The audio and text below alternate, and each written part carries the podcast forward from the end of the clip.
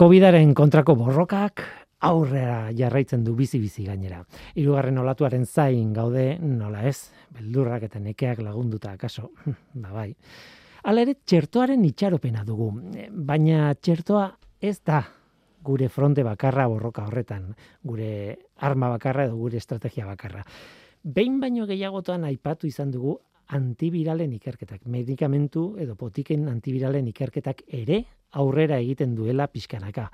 Eta haien artean bereziki, ba, programa honetan ibermektinaren kasua aipatu izan dugu, ez? Ez da berez virusen kontrako medikamentu bat, baina virusaren kontra ere funtzionatzen du. Eta egin diren esperimentuen arabera ondo gainera eta itxaropen handia desente e, sortu du, piztu du. Dagoeneko hainbat herrialdek eman dute baimena era e, ofizialki erabiltzeko ibermektina hogei herrialde inguru eman dute baimena e, hori erabiltzeko. Erta Amerikako eta Ego Amerikako askok eman dute Asiako herrialde batzuk eta adibidez Europan ba, Bulgaria eta orain duela gutxi Mazedoniak eman du. Estatu batuetan esate baterako ez tabaidan ari dira, ibermektina ba, erabiltzen onartuko duten ala ez. Mm, badakizue, eztabaida zein den, ez dago ez dagoela oraindik e, azterketa zientifiko nahikorik edo bai.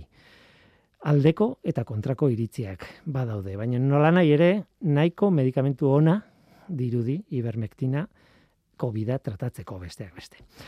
Aditu batzuek diote e, ivermectinak gainera lagundu dezakela taldeko immunitatea sortzen. Eta asko aipatzen ari da metodo profilaktikoa dela edo izan daitekela medikamentua. Tira, ibermektina, nik uste dut askotan, aipatu izan dugula hemen norteko ferrokarrilean. Baina ikerketa zientifikoak beste bide batzuk ere jorratzen ditu. Egia esan oso hasiratik hasi ziren ikertzen bide berri asko. Nik uste dut, e, buratu zitzaizkien bide guztiak e, jorratu zituztela. Adibidez, zientzialariek ulertu nahi dute infekzioa zergatik den oso larria kasu batzuetan, eta beste batzuetan alderantzizkoa. Ez, den larri, ez dela larria pertsona bakoitza ezberdina da, maila biokimikoan eta baina maila fisiologikoan, metabolismo ezberdina dugu, eh, kondizioak ezberdinak dira, tira, pertsona batetik bestera asko aldatzen da egoera. Beraz, pertsona batik gogor eragiten dionak, agian ez dio eragiten gogor beste bati. Orduan, argitu egin behar da. Ze faktore diren garrantzitsuak pertsona batetik besterako ezberdintasun horretan. Eta ikerketa bide horretan, badago zer kontatu.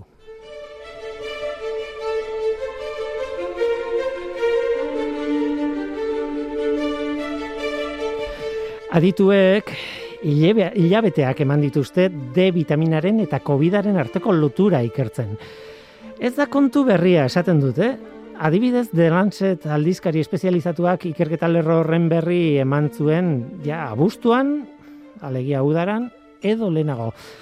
Baina azaroan eta batez ere abenduan ikerketa askoren emaitzak argitaratu dira gai honen inguruan eta azken aldian harreta hondia jasotzen ari da. Oso modu simplean esan da eta horrek esan nahi du simplifikatzen ari naizela eta kontuz. Ikertzaile askok diote korrelazio bat dagoela pertsona baten D vitaminaren maila eta COVIDaren eraginaren intentsitatearen artean nolabait estatistikoki D vitaminaren falta dutenak izaten direla nolabait kasurik larrienak. A ber, simplifikatzen nahi naiz, eh? E, berriz de, eta azpimarratu behar dut, simplifikatzen nahi naizela ideia hau hemen, eta eta ez dela hain ez? D vitaminaren maila batzuekin faktore asko daudelako lotuta, pertsona bakoitzaren kondizioen arabera adibidez, eta covid gain, arnaz bidetako beste hainbat gaixotasunek ere badutelako lotura bat D vitaminaren mailarekin, beste virus batzuk hain zuzen ere. Komplikatua da, baina oinarria hori da edo mm, simple kontatuta hori da. D vitaminaren gabeziak edo maila basuak nola baiteko korrelazio bat du COVIDaren infekzioaren larritasunarekin. Hala ere, aldeko eta kontrako ahotsak entzuten dira. Orain kontatu dudana, orain oso simple kontatu dudana, ba, mundu guztia ez dago hain ados edo ez ez dakite dauden edo ez. Aditu zorrotzenek diote oraindik ez dagoela erabat argituta D vitaminaren gehigarriak erabiltzea eranginkorra eta gomendagarria ote den COVIDaren kontra. Eta noski, ez da berdina heldu bat, edume bat, eta barrez. Beraz, ez da hor dago. Egin diren esperimentuak ondo eginak dauden edo ez, ez ari dira, proba gehiago egin beharrote diren edo denbora galtzea den, egoera berriak eskatzen ote duen demitaminaren analogoak COVIDaren aurka erabiltza, erabiltzea edo ez, mm, erresuma batuan adibidez, ez da bizia da. Hor dago kontua, ez dakite oso ondo eta ez da sutsua da. Gustatuko litzaidak esatea evidentziak baietz diola, ez? D vitamina ona dela COVIDaren larritasunaren kontra. Baina ezin dizuet hori esan. Zoritxarrez, medikuntzan eta oroar osasun publikoan, ona eta txarra hitzak oso oso zailak dira modu egoki batean erabiltzea. Hori bai, divulgazioan itxaropen hitza, bai, onar daiteke. Ongietorri norteko ferrokarrilera. Euskadi Erratian, Norteko Ferrokarrila.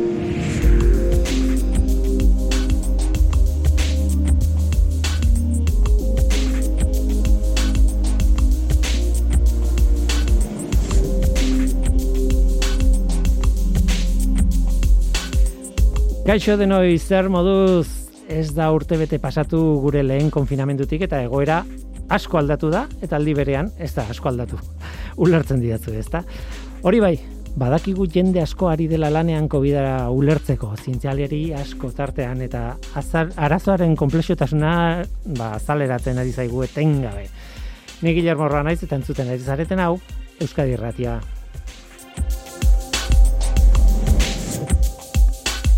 Aspaldiko lagun batzuk izango ditugu gaur gurean, zarautz on taldekoak, sekulako lana eri dira egiten zintzia divulgazioa eta bestelako divulgazioa ere bai, errikidei ekartzen.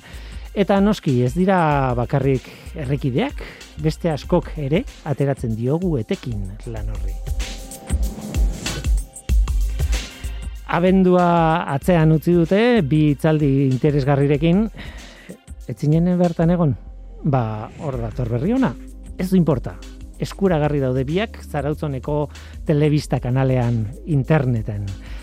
Abendua pasatu zen eta orain aurrera begira jarri dira lanean segitzeko guk telebista interneteko telebista begiratzen diogun bitartean, ez?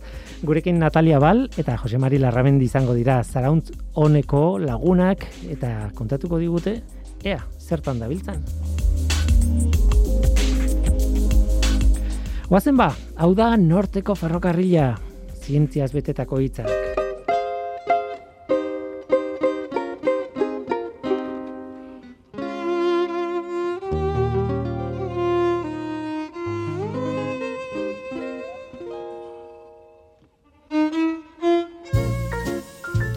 Begiak kliskatu eta galdu egingo duzu. Askotan esaten da hori, ez? Begiak kliskatu eta galdu egingo duzu. Eta onar daiteke saldi hori indarrean jarraitzen duela, bueno, kasu batzuetan. Espero ez dituzun bat bateko kontu txikia galduko dituzu begiak kliskatu ezkero, noski baietz. Etxean, egon gela, mm, jarroia puskatu da, lurrera erodi delako, norbaitek bultza indiolako, adi nengoen, baina begiak kliskatu ditut eta ez dut ikusi zein izan den. Baina geroz eta gutxiago gertatzen da hori.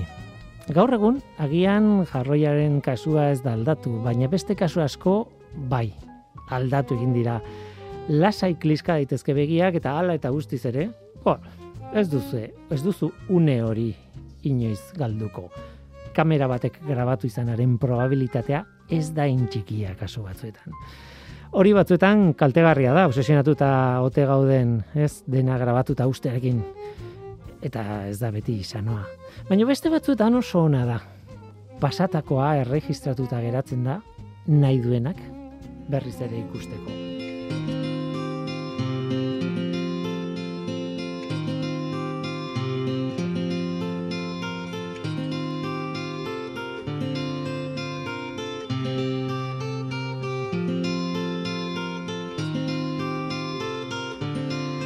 Ez dakit nire gaurko elkarrizetaren planteamendua ondo dagoen edo ez. Nik, e, bueno, begiak kliskatu ditut abenduan, eta galdu egin ditut zarautzonek taldeak, eske, antolatu dituen hitzaldiak eta interesgarriak dira, oso interesgarriak dira, baina esaten dizuet, berdin du, handik egun batzuetara, interneten sartu, ordenagailua piztu eta hortxe dazkat. Hala eta guztiz ere, horri buruz ere hitz egin behar da. Aukera hori badagoela gogoratu egin behar da, eta hori izan da nire lehenengo helburua behar bada nik neuk galdu nituelako hitzaldiak. Natalia Bal, kaixo ongitorri. Haupa, ratzaldeon. Jose Mari Larramendi, kaixo Arratsaldeon. biak e, zarautz honetik, zatozte, as, aspalditik e, etorri zarete ona, e, urteak dira ja ezagutzen garela, eta nik uste dut, naiz da, bueno, talde zabala zarete el, e, zarautzen, Bai. badakit hori, baina nortekora ia beti zuek etorri zarete, ez da, inoiz beste norbait etorri da, baina... Beste kiden bate bai, nik hurbildu uste izan baietz, da? Mhm. honea, bai. Baina nola nahi ere, zuek zeharrete gure bozera maile ofizialak. Ongi etorriak beraz. Eta ez dakit ze iruditzen zaizuen, esan dudana. E, kontua da horrela izan da, alegia e, interneteko aukera hori izan da, e, begiak kliskatu ditzaket nahi dudanen, eta galdu ematen duzuena.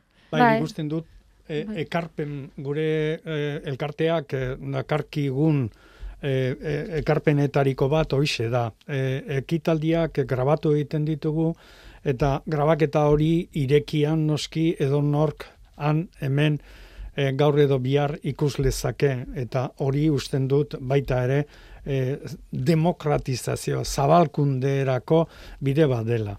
Zuen helburua hain zuzen ere. Bai.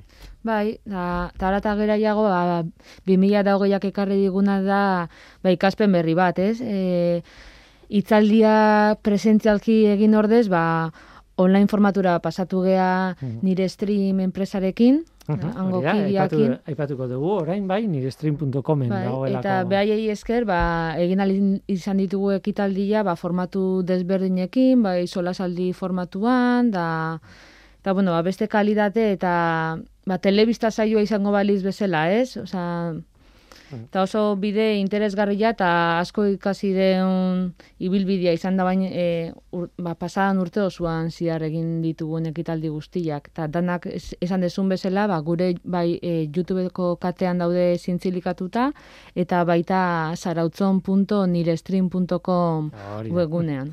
Eta gainera, zarautzon.com weborria existitzen da ere bai, eta hortik bideratu daitezke e, bideak bestetara. Baina, eh, lehendabizi, horretaz hitz egin baino lentze, eskatu behar dizuet kontatzeko pixka bat nola izan den lan hori.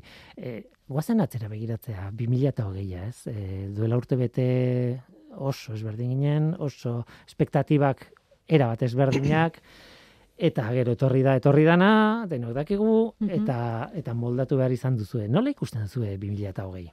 Bai, e, martxoaren e, 2008ko martxoan e, aldez aurretik prestatua genuen genomari buruzko hitzaldi bat.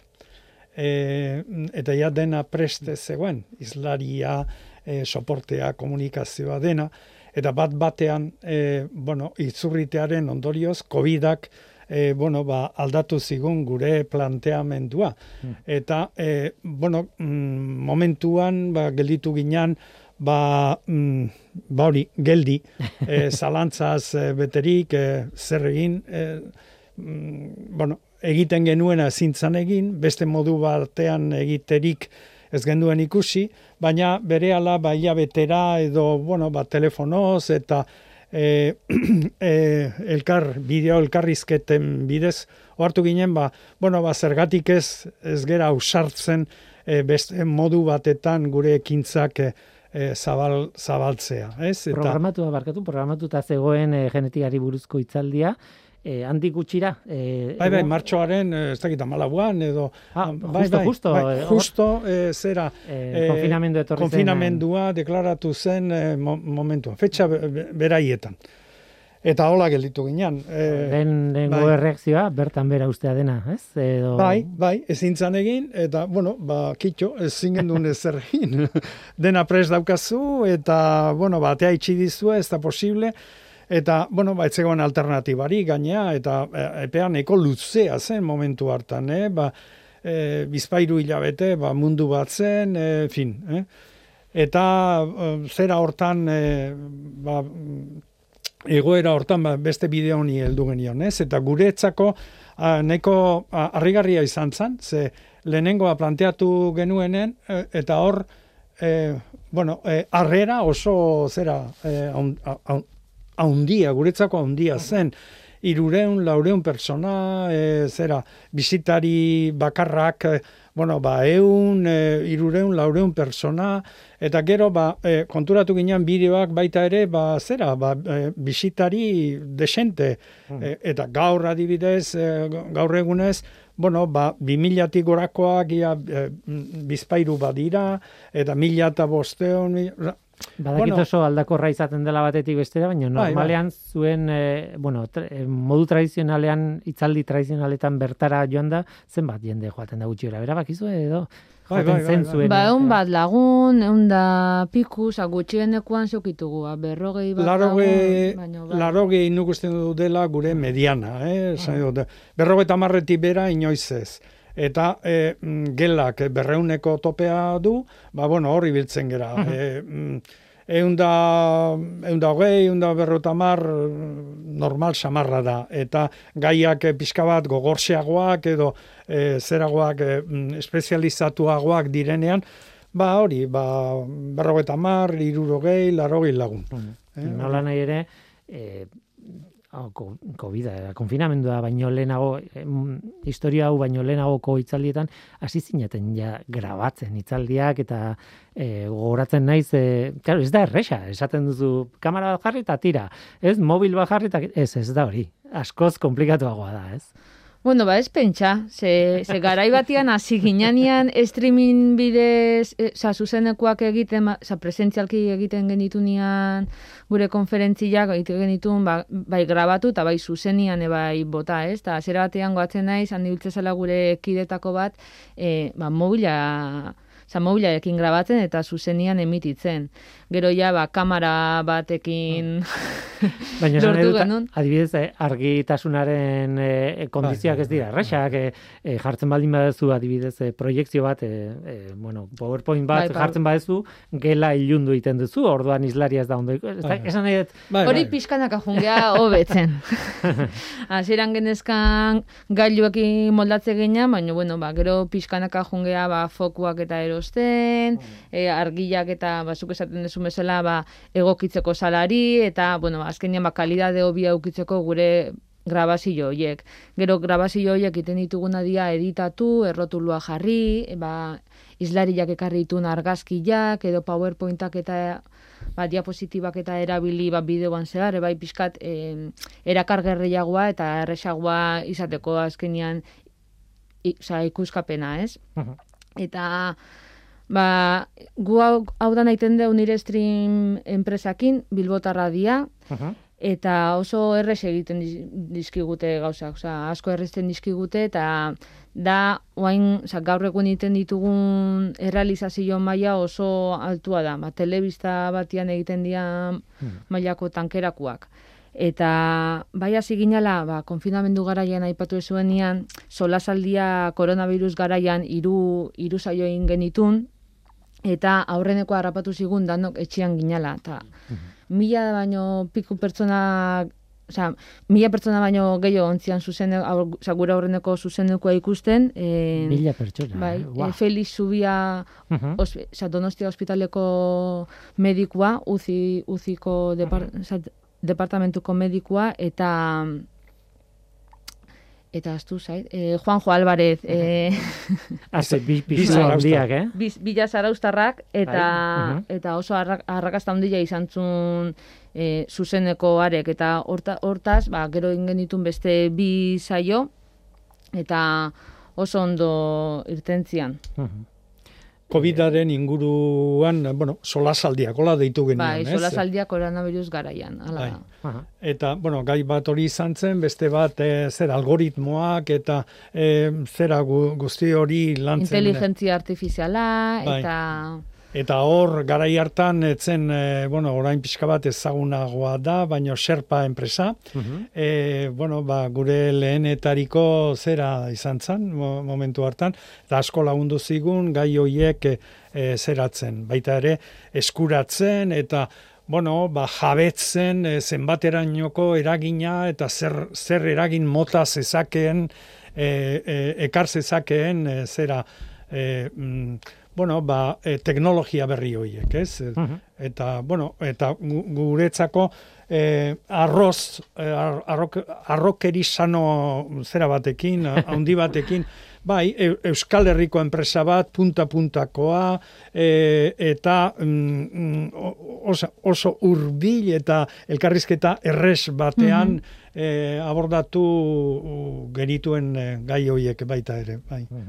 Nik adibidez egun hauetan atzera egin dut be, beste kontu batzuengatik ari naiz e, e, bueno, hainbat itzaldi eta denetik ikusten eta dokumentalak eta bar elkanoaren inguruan adibidez eta hor aipatu nahi nuen bereziki gustatu ditzaidala Daniel Zulaikak gaina zaruztarra ere bai, bera ere bai, historialariak edo, bueno, medikoa da, baina Mediko eta eta historia Eta historia. historia historialaria. Bietan doktora, doktorea. Bale, ba, horrek argitzen dit kontua zen mediku bezala aurkezten da beti, Bai. eta eta nik ez entzun berari entzun da esaten nuen, bueno, mediku honek historiai buruz pila daki, ez? Esan nahi dute, espezializatu da, Aha. eh, uste dute erretiro hartu duela ja, eta orduan espezializatu da. Erreteirua bukatu eh, hartu bezain pronto, historia eh, karrera egin zuen eta doktora dutza atera zuen eh, elkanoren eh, zera, eh, bidaia- bidaiari buruz eh, hain zuzen lana eginaz. Eta nik gomendatzen dut, benetan eh, oso oso interesgarria. Bere zuen web dagoen eta beste hitzaldi bat ere ikusi diot eh, gaiari Aha. buruz. Aha. Oso, oso oso interesgarria. Besteak beste, hor, eh, bueno, ekosferan aipatu genuen lengoan, ekosfera programan, eh, sagardoaren mitoareak, mitoa aipatzen zuen, eta, bueno, pixka bat argitu digu, behin goz ez, eh, sagardoak ez duela inbesteko C vitamina, eta, eta euskaldunek ez badute eskorbutoa jasatzen, ez dela sagardoaren gatik, baizik, hori, nola biteko mito lokal ez Bai, ematen bai, du, bai. jo, ez zeona garen, ez? Bai. Ba, ez, ez da. Ba, orantxe eh, laster eh, bukatuko du beste lan oso eh, interesgarri bat. Hau benetan primizia bat da. Eh, ze berak ere oraindik ez du zeratu eh, publikola egin, baina lanean ari da eh, getariako herri eh, herritarren bizi modua, bizikera, ohiturak eh, alde guztietatik janaria, eh, harremanak eh, eta bar eh, landu ditu eta hori izango da bere urrengo argitalpena. Espero dugu gurekin izatea baita ere gai hori jo, azaldu Egia dadin. Ze interesgarria. Dezan. Gainera, gainera bere inguruan eh, dituen historialarekin, eh, Xabier Alberdirekin, eta, eta Jon Irurzun, eta jende hori ez. da. Benetan gozagarria, ez, e, historia. Ah. Eta aipatu nahi nuen, duela gutxi, ikusi nuen, ah, ara, zarautz honen ere bai, egontzan, bere garaian, jakingo nuen, baino ja aztuta, Mm. ba, hortxe bertan, begiak liskatu nituen bere garaian, baina orain berreskuratu egin dut hitzaldi hau eta mundiala izan da. Tira, guazen hitz egitera abenduari buruz. Abenduan bi hitzaldi oso oso interesgarri izan dituzue. Bai, e, bat izan zen arakatzeko aplikazioan inguruan da ze pribatutasunan arteko limite hori, ez? E, euki genuen ardatz eta itzin genuen urko zurutuzarekin. Dala, ba, Mondrago Uni- Unibertsitateko zi- zi- e, zibersegurtasuneko arduranetako bat, otaldia e, Ba, irakaslea da, bertan, ez? Eh, Hori Mondragon da. Unibertsitatean, eta bai, Eta orduan azaldu zigun ba, nola lan egiten duten aplikazio hauek. Eta, no, eta baita ere nola pribatutasuna eh, salbu dagola, ez? Eh, azkenean esatezun bere hitzaldian, bere hitzaldi laburpena, oza, oso murriztuta esan dut, baina, bueno, ba, pribatutasuna kontuan hartzen dala eta datu anonimoak egiten Osea, diala eta, bueno, eh, bere hitzaldian gainera hasieran batez ere Covidarekin eh, lotu egin zuen, ez? bai. Ematen dut gaur egun dena lotu daitekeela Covidarekin, ez dakit egia den. Espero dut ezetz, baina nolabait eh, hortik abiatu zuen, ez? Eh, azken batean Covidak eh, piztu duen eztabaidatako bat ba horixe da, ez? Norberaren datu pertsonalak eh, a ber, eh, beharrezkoa dan partekatzea edo interesgarria da gordetzea edo zer gertatzen da nor, zer eh, behartuko gaituzte konpartitzen gure datuak edo ez edo eta hor dagoen segurtasun arazoak komatxoan Mhm. artean, ez? Hori ere aipatzen zuen urkok, ez? E, e, zera, gai horretan eh, nik usten dut bi, bi alderdi bereiztu behar ditugula. Bata da e, teknikoa. Eta Nataliak dion bezala, e, zerak, urkok e, garbia saldu zuen, gaina modu ulergarri batean, e, bueno, ba, e, informazio txorixoak nola zeratzen e, man, e, sortzen diran, eta nola funtzionatzen duten, eta ba. Eta hori guztiz anonimizatuta e, manejatzen dela. Hori egia da, baina, e, eta horrela da, baina a, beste arazoa da politikoa. Eta e, arazoa da hain gai, e, hain alor pribatua, hain alor personala den e, arazo bat tratatzerakoan teknikoki gauzak e, zeratuak, bideratuak daude. Baina galdera da, eta hori nork kontrolatzen du.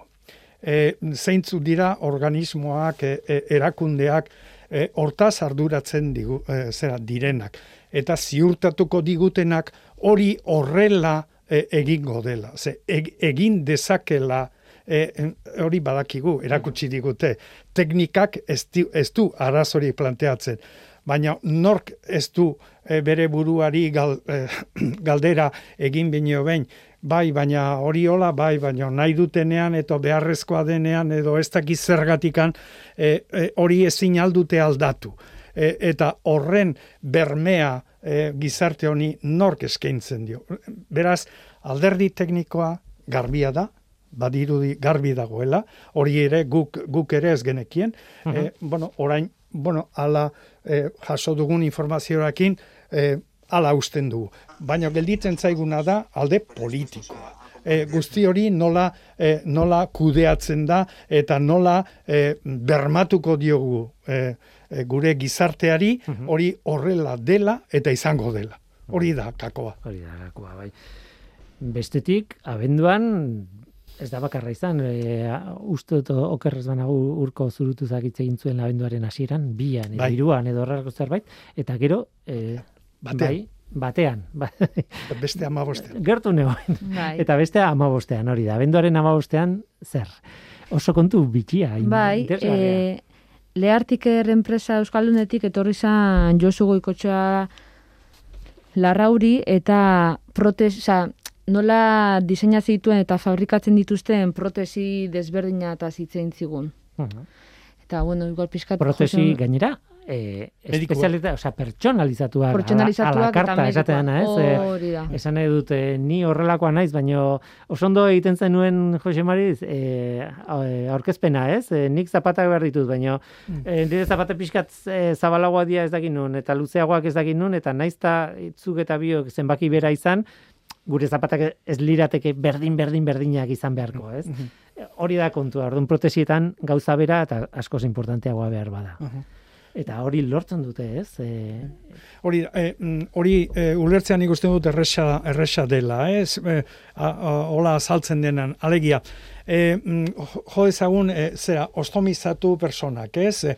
E, bere estean e, problema bat, e, e, kantzer bat edo izan dutelako, edo e, estea kanpora atera behar zaie, eta, bueno, ba, hor boltza bajarri, eta, bar, bueno, ba, hor este, e, este horren erteeran, e, bueno, akoplatu behar da boltza. Hori nola, nola akoplatzen da, ze, bakoitzaren perfila, gure triparen perfila, ez da berdina. E, orduan, e, mm, zerak, e, tamainoak, formak ezin dira estandarizatuak e, izan.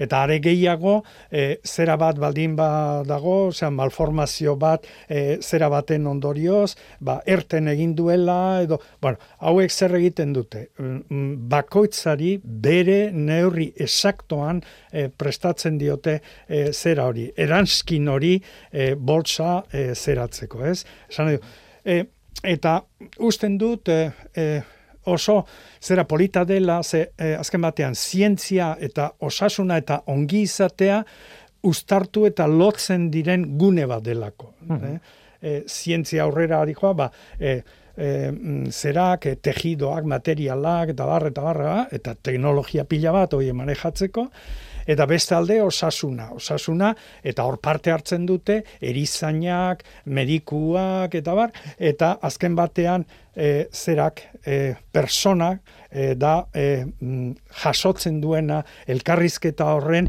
e, zera, ez? E, onura eta bere ongi izatea e, mejoratzen da. Eh? Usten dut oso interesgarria dela ze hori justo ezagutza osasuna eta ongi izatea lotzen den zera bat delako, gune bat delako.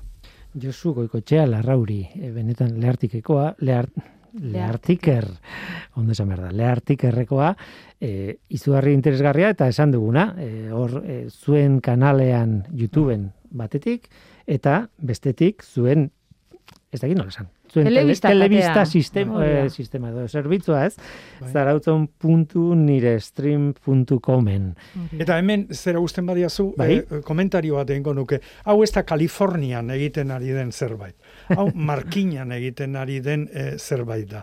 Berrau eta mar lagun ari dira lanean, eh, Bilbo eta Donostiako erizainekin bat batean, mm, zera, soluzio bideak eh, eskuratzen. Eh, esan nahi dut, hemen bertan, gure artean, eh, dia, lanean diar, diarduten eh, taldeak dira, enpresak, e, e, ikerlari e, eta profesionalak. Eh? Eta oso ederra da gainera, ospital bat eta enpresa bat eta e, ikerketa zentru bat elkarrizketan, elkarrekin soluzio bideen e, zera mm, e, bila astea, ez? Eta eta hori hemen bertan. Esan e, anekdota bezala esango esango dizuet, e, nire e, familia arteko batek e, ba- bat e, on, ondarrun e, bizi da eta lan egiten du markinan eta esaten zidan arraio E, osea, zuen bidez e, zera, ezagutu behar izan dut hemen alboan e, ikertzen ari diren markinan ikertzen ari diren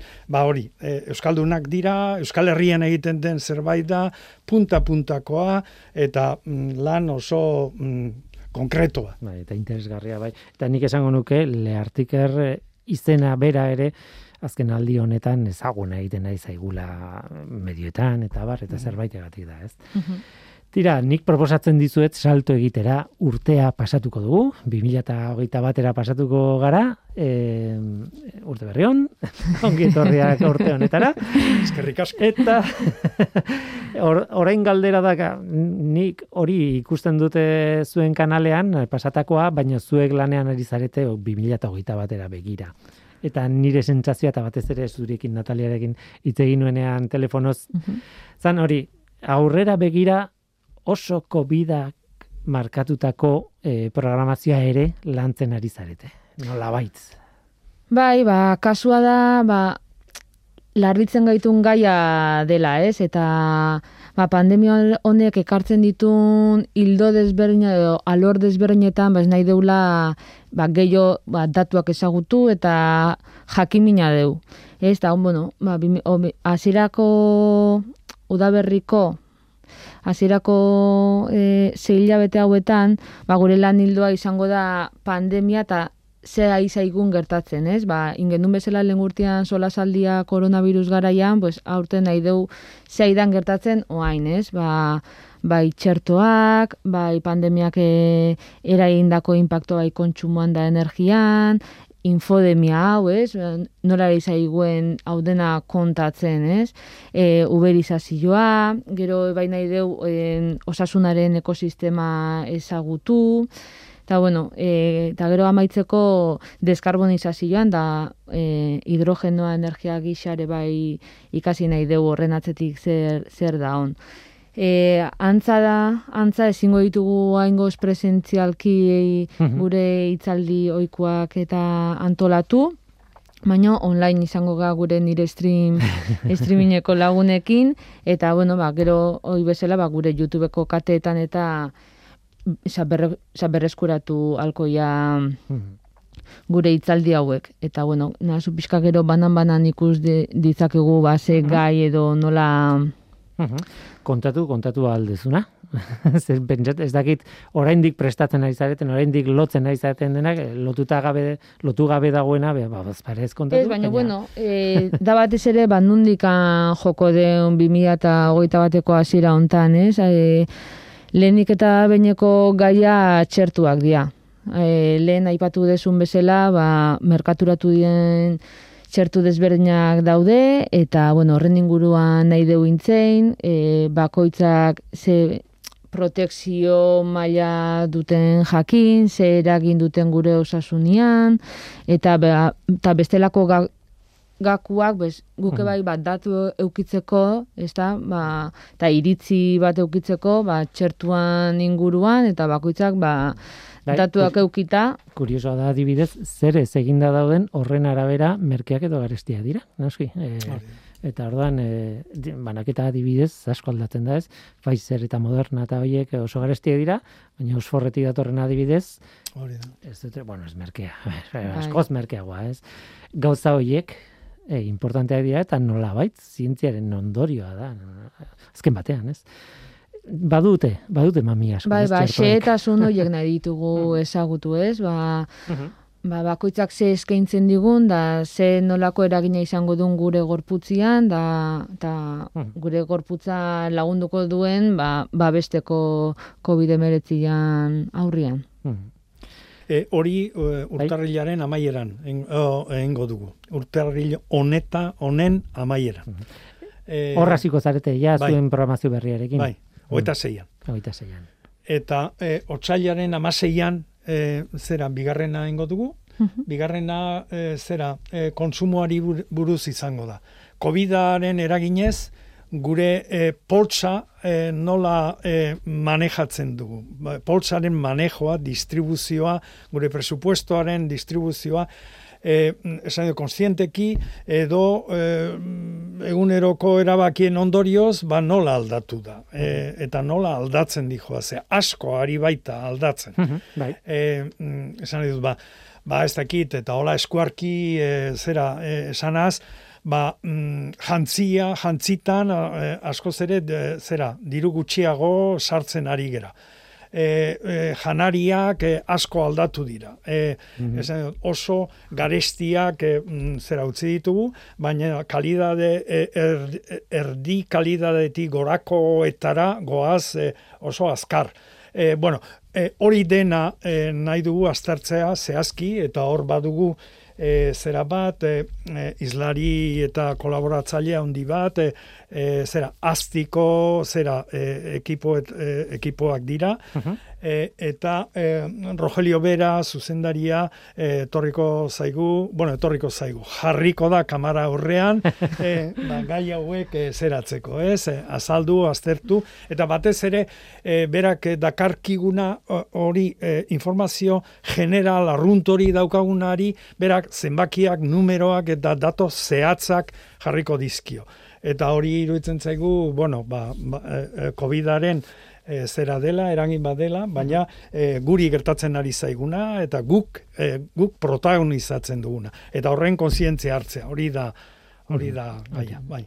E, testu Eta jarraituko dugu e, bai, gero. aurrera. Bai, gero martxuan infodemia edo jarri dio izena, baina bueno, bati bada pandemia garai hauetan ba nola izaiguen komunikatzen gaixotasuna eta bueno, ba, ze datu ematen ari zaizkiguen, ze bombardeo bat izaten ari da eta ni behintzat guztiz soratuta nago, ez dakizuek, baina ez dakitela ja nola zer zerrekin alderatu edo Eta bueno, ba, nahi deu, esa komunikazioan katedra duen pertsona bat ekarri, edo ba, ba guztiontaz mintzatzeko, ez? Eta, bueno, a ber, beak komunikazio esperta, espert, esperto dun baten ikuspuntutik ba, nola em, aidan bizitzen, o nola ikusten duen, nola izaiguen, ba, pandemia guzti hau kontatzen, ez? E, ze basikoena da e, emisor, mensaje, receptor, ez? Bai, oinarrizko eskema. oin- Oinarrizko baina- eskema, baina, bueno, ba, Hortan ez da gelditzen, ez? hori da. Askoz komplikatuagoa da. Gero martxoaren e, zego eta iruan e, zera bordatuko dugu uberizazioa. Mhm. Eta hau e, gai hau nahi dugu zeratzea e, zehazki aztertzea eta protagonistekin e, elkarrizketat, elkarrizketatzea. Alegia, e, bueno, ba, e, online e, bidez e, gauza batzuek gero eta gehiago erosten ari gera, eta denok, e, bueno, ados gaude, ba, hor e, banaketa lanean, eta bar, lanean diardutenak, ba, e, zera, e, ba, oso garrantzitsua bihurtu direla.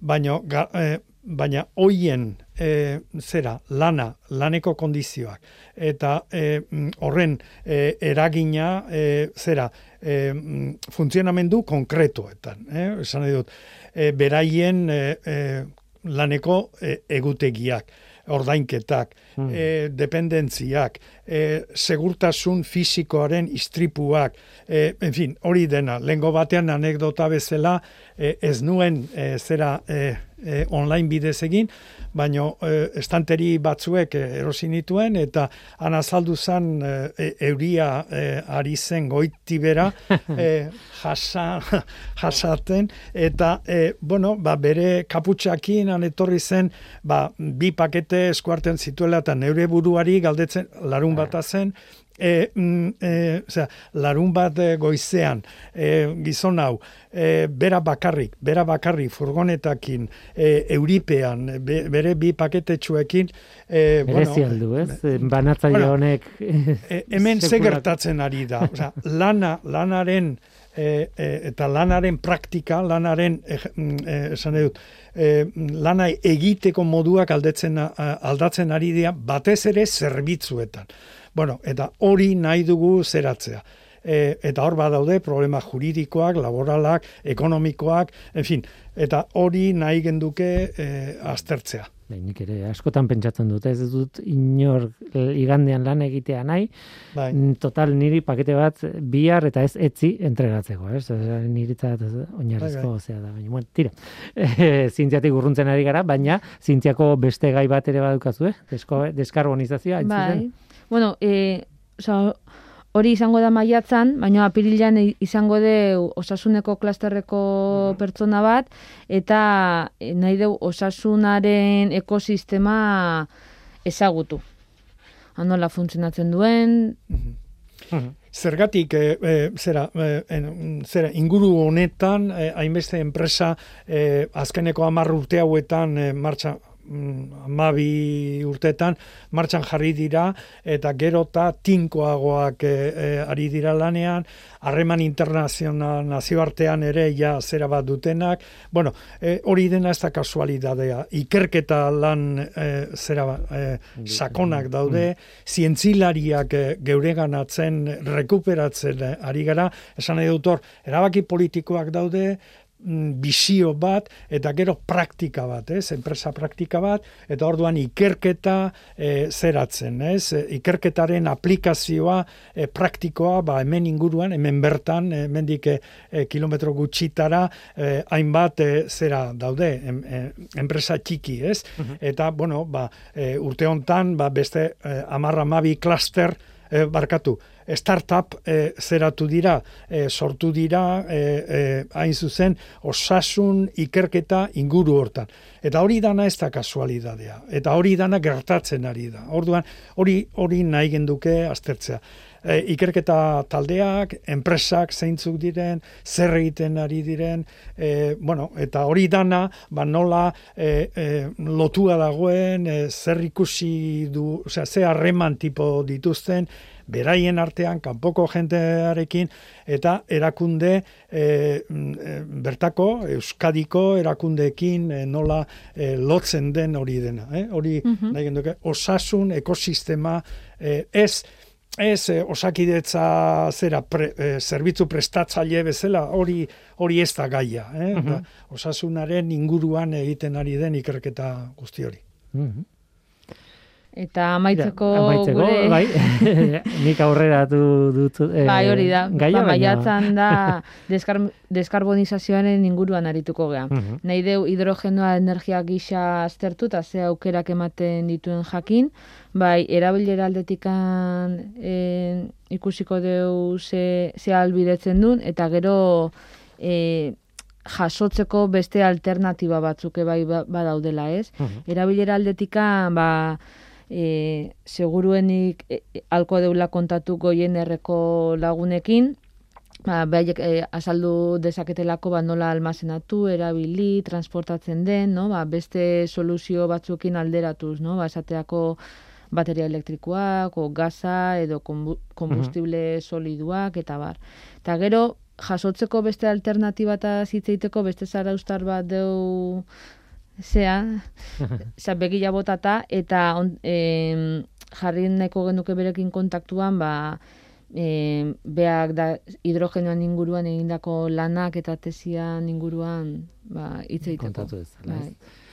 Tira, ba, ez nuen espero, baina maiatzera nio iritsi gara, ez da? Ez, bai. e, ez dela gutxi, badakite lan desente daukazuela oraindik dena finkatzeko lotzeko xetasun asko daude, e, Natalia gaipatzen zuena, ez? Orain goz, behintzat, e, bertara joaterik ez daukagu, auskalo hemendik bilabetera edo sei betera zer, Esan dut oso komplikatua da kontua, oraindik ez ezagun asko ditugu, eta eta begiratu beharko dugu nola doan, baino eskertzen dizuet asko beintzat norteko ferrokarrilera etorretzaetelako hau kontatzera eta pixka bat e, bueno, itxura bat ematera ber e, nolakoa espero duzuen ez 2021 bat.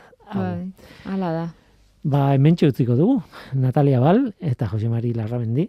Eskerrik asko gurekin izateagatik, zorte on, zez da lan erresa, e, seguro gustoz egiten duzuela, baina hala ere ez da erresa, zorte hon hau honekin guztiarekin eta besarka handi bat nahi zuen arte. Bai, mila esker zuri. Eskerrik asko. Zientzia.eus, leio ireki bat zientziaren mundura. Irratia, telebista, artikuluak, irudiak, soinuak, Elujar Fundazioaren kalitatea zure eskura klik baten bitartez. Zientzia.eus, zure lotura zientziarekin. Tira, zarautzoneko lagunak urtero urtero etortzen dira norteko ferrokarrilera. Talde gehiago daude, e, bueno, jarduera berdinarekin, ez? E, guk ezagutzen ditugunen artean, ba, askotan aipatu izan dugu lemniskatako taldeak eta nahi nuen aipatzea labur labur ere haiek zer egingo duten orain urtarrilean.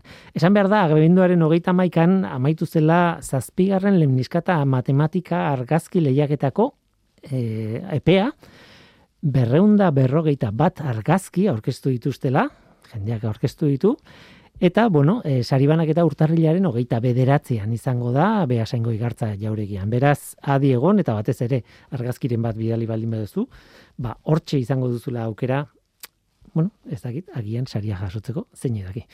Tira, eta bestalde, urtarrilaren amabostean, hogeita bian, hogeita bederatzean, e, dauzkate, itzaldiak beti bezala, Marta Machok, e, matematikariak emango du kuentas y cuentos, matemáticas y literatura urtarrilaren amabostean, beti arratsaldeko zazpidetan behasaingo igartza jauregian. Eta urrengoan, urtarrilaren hogeita bian, e, Rauli Ibanez izango da, beste matematikari bat, noski, e, taldeko jendeak matematika urtarrilean jorratzen dutelako, ez? Raulen e, itzaldia izango da, las matemáticas en tus manos, besarkada bat Rauli eta Martari, e, mendik, aspaldian ez ditut ikusi.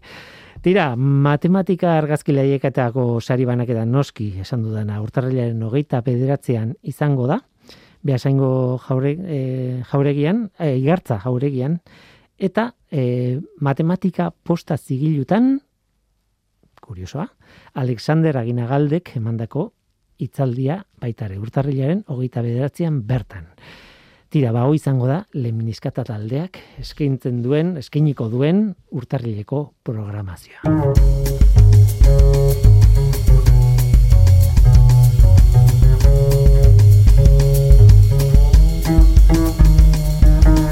Kontu kurioso bat, orain. Landare bat, Conium maculatum izenekoa. Bi urtez beineko landare belarkara, zuzena, bi metro arteko zurtoinarekin altueran, eta usain desatseginarekin. Sustraia aritsua eta xurizka du. Zurtoina berdezka da, sekzio zilindrikokoa, barrutik utxa, hildaskaduna eta ardoaren koloreko orbangorri batzuk ditu. Haiei esker erraz identifikatzen da landarea. Hori deskribapena da. Horrekin deskribatu egiten dugu landare hau. Conium maculatum esan dut, baina aitortu behar dizuet. Eh? Izen horrekin nik neuk ere ez nukela rastorik izango asmatzeko zer landaretaz ari naizen. Orain, astaperresila esaten badiate, zikuta, zikuta gaztelaniaz, orduan badakitzein den. Astaperresila, landare bat. Landare buruz dakitenek askotan esaten digute gure inguruan oso ugaria dela, baina oso oso ugaria. Edo zein bazterretan topa daiteken landare bata.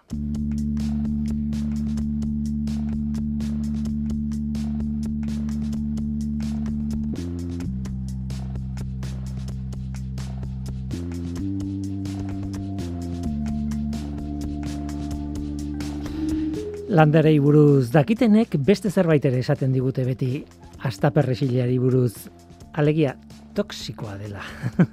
toksikoa, nola ez. Baita historialari, historiari buruz dakitenek, historiariek ere kontatzen dute gauza bera. Sokrates filosofoari eriotza zigorra ja errezioten, eta astaperresila ja, ja naraziz gauzatu zutelako zigorra, ez? Historio klasiko bat da, eta askotan aipatzen da.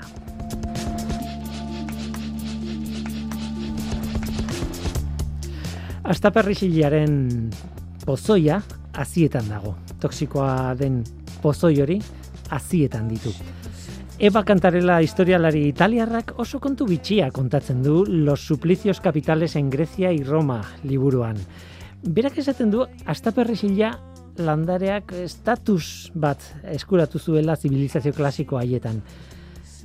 Estatuko pozoia zen, nola baita esateko. Estatuak erabiltzen zuen pozoia jendea hiltzeko. Hasieran astaperresilaren aziak txikitzen edo ireki egiten zituzten toksikoa edo zati toksikoa erauzteko eta pozoia prestatzeko. Ustez, minik gabeko eriotza mantxoa lortzen zen horrekin. Pozoiak nerviosistema paralizatzen du eta neke sentsazioarekin hiltzen da biktima. Zurtoina utxa denez, e, utxa duenez, esaten da umeren bat hil egin dela astaperrizilaren eh, zurtoina flauta moduan erabiltzeagatik. Jolasten ibiltzeagatik flauta bat izango baliu bezala, ba horrek hil egin du kasuren batean edo ume bat edo beste. Nola nahi ere, eriotza biktimaren gorputzaren temperatura jaitsita izaten da beti. Gorputza oztuta. Eta hor dator ba, Eba kantarelak kontatzen duen bitxikeria.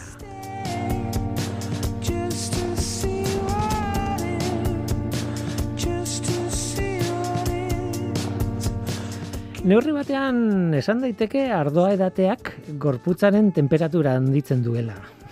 Deno dakigu, ez, hori, ez da guztiz egia, baina tira, mm, lokalki igual bai. Beraz, terapeutikoki, astaperresila ardoak igotako temperatura jeisteko erabiltzen zuten batzuek.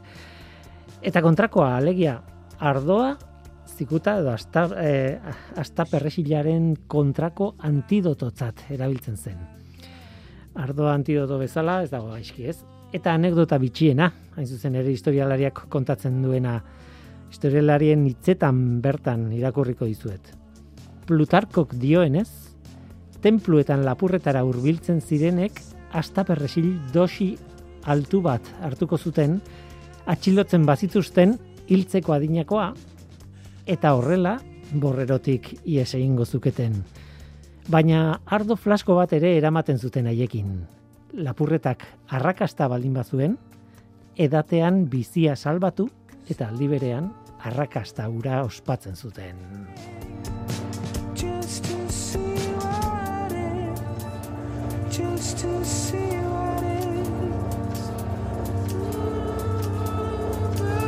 see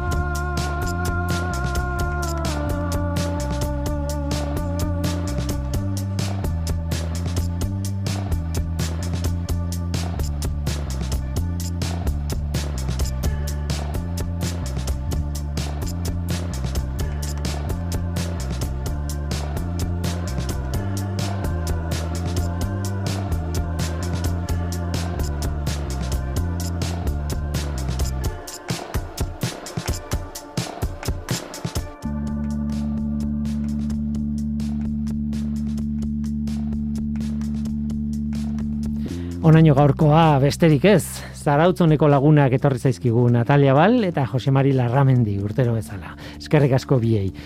Guk, ba, agur esan behar dugu, Mikel Olazabal izan da teknikan, eta mikroren aurrean ni Guillermo Roa, Luiar Zintia taldearen izenean.